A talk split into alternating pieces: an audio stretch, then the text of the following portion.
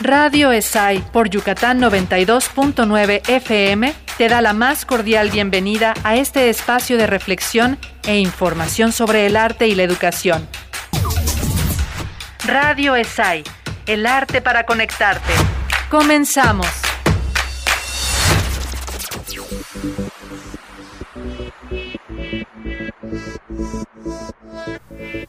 Hola, les doy la bienvenida a una nueva cápsula de Radio ESAI, el arte para conectarte. Sabemos que para un cantante el entrenamiento vocal es de suma importancia para su rendimiento profesional. Pero alguna vez se han preguntado cómo los actores pueden desenvolverse en el escenario sin lastimarse la voz? Algo que el canto y el habla tienen en común es el uso correcto de la respiración y con ello de la voz. Me atrevería a decir que la respiración es el elemento fundamental para emitir sonidos. Para un cantante y para un actor, permitirnos conocer cómo funciona nuestro aparato respiratorio provoca que nuestro desenvolvimiento sea fructífero. En esta ocasión les presento esta entrevista hecha a la maestra Analí Gómez, docente, actriz y directora, quien tiene una larga trayectoria en el entrenamiento de la voz hablada.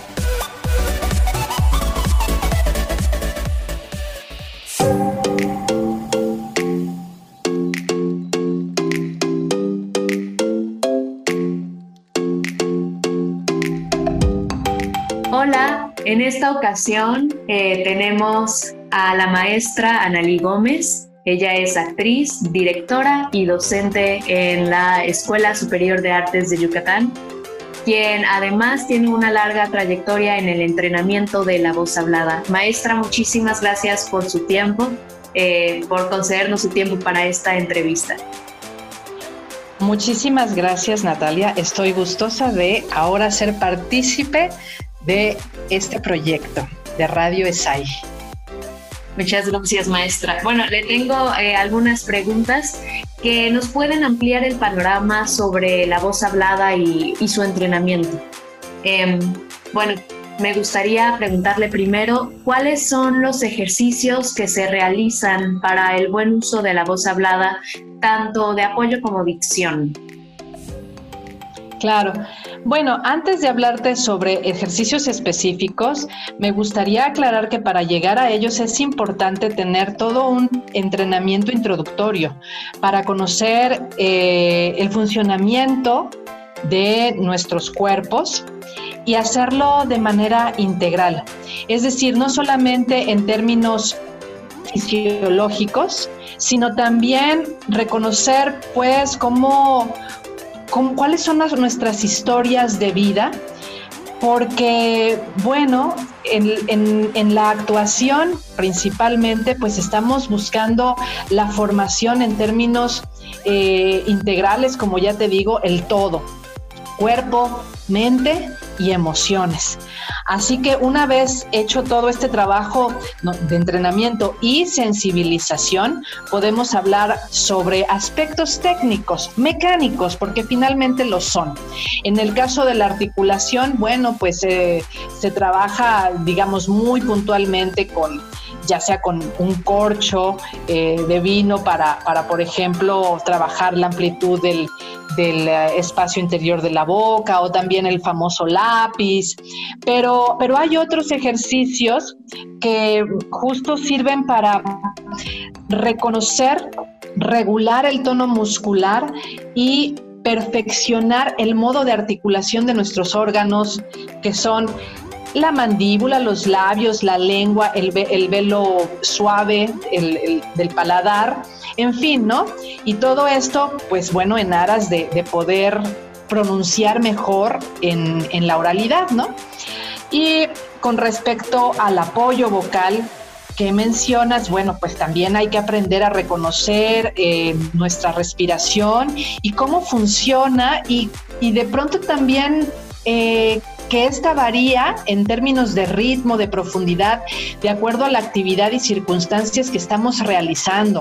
Es decir, eh, eh, puede ser muy dinámico todo este trabajo y el apoyo pues también dependerá de los espacios en los que nos encontramos, porque no es, el, no es lo mismo eh, la proyección que tú necesitas para cuando estás en una cabina de radio como esta y hablas frente a un micrófono a cuando estás, por ejemplo, si eres docente frente a un grupo en clase o cuando te vas a presentar en un foro con...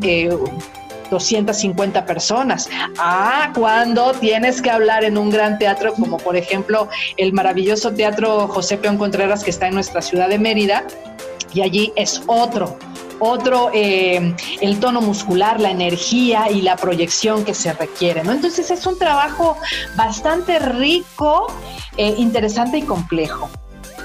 Claro, sí, y bueno, es también un regreso a lo básico, ¿no? Saber quiénes somos, eh, incluso saber cómo funciona el, el aparato fonador, el aparato respiratorio, cosas que vemos pues en la primaria, ¿no? Pero retomar, retomar esos elementos también es muy importante para saber cómo funciona nuestro cuerpo y saber cómo poner. Efectivamente, en el caso de los actores y las actrices es volver a lo, a lo esencial, a lo básico, reaprender a caminar, a hablar, a mirar, a escuchar, a todo pero incluso el apoyo y, los ejercicios que se realizan para el entrenamiento de la voz hablada son diferentes a los que se hacen en la, para, la voz, para, perdón, para la voz cantada, ¿no es así? Bueno, mira, dentro de mi propia experiencia, pienso que hay muchas similitudes, porque finalmente estamos trabajando con el mismo instrumento. Eh, y el instrumento, pues, somos nosotros, nosotras, nuestro cuerpo. Eh, entonces, bueno, pues ahora que tengo la experiencia de trabajar además en un coro, eh, lo que se nos solicita pues es una buena postura corporal, eh, apoyarnos en con ambas plantas de los pies, estemos sentados, sentadas o de pie. así como, bueno, pues ejercicios de vocalización que integran el apoyo del músculo diafragmático y bueno, todo, todos nuestros músculos de abdominales y, pues se parecen mucho a los que usamos para, la voz hablada. Así que así como, digamos, para, para la, expresión vocal cantada, pues se, utiliza se utilizan las notas musicales per se, eh, y esa sería, digamos, la gran diferencia con la voz hablada.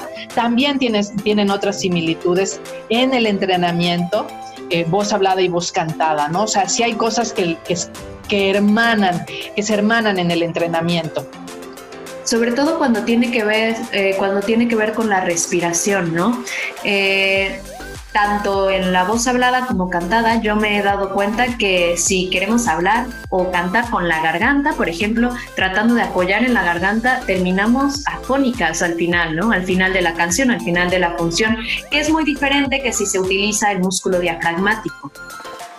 Claro, bueno, ahora has mencionado este, dos aspectos importantes, porque uno es la respiración. En, la voz hablada, la respiración puede ser mucho más libre, pero en el canto no, porque depende mucho de, la partitura, del tempo que, pues el, compositor en este caso contemple para, para, para, cómo se vaya desarrollando el canto, ¿no? Y bueno, pues hay, hay, hay composiciones muy exigentes que apenas puede respirar el cantante, ¿no? O la cantante a diferencia de la voz hablada, que uno tiene mayor libertad en ese sentido, puede uno imprimirle la propia interpretación.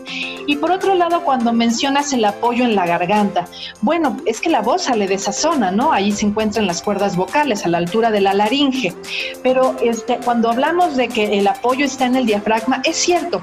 Y sin embargo, hablando de la, integralidad de la que eh, mencionaba en un principio Natalia, en realidad apoyamos con todo nuestro ser, con todo nuestro cuerpo. No nada más con, esa zona tan pequeñita, porque, porque no alcanza.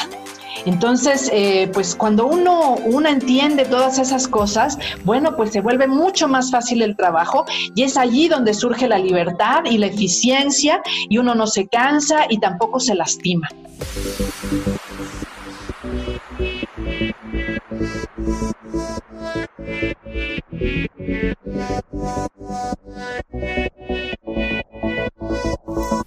Y aquí concluimos con la primera parte de la entrevista.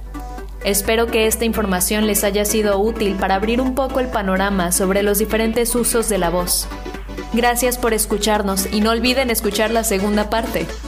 Esto es Radio ESAI, el arte para conectarte, a través de Yucatán 92.9 FM. Hasta luego.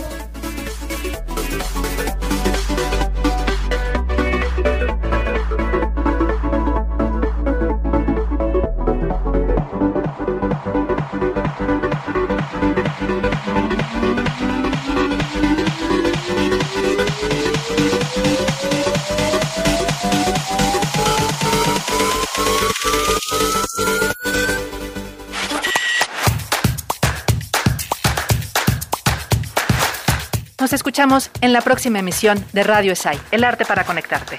Encuéntranos en redes, Twitter e Instagram como arroba ESAI Escuela o visita nuestra página www.esai.edu.mx. Colaboraciones, coordinación, Analí Gómez, Jairo Rebolledo y Natalia Ricalde.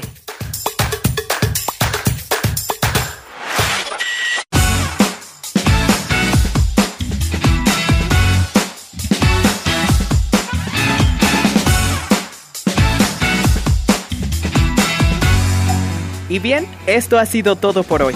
Escuchas Radio ESAI, el arte para conectarte a través de Yucatán 92.9 FM.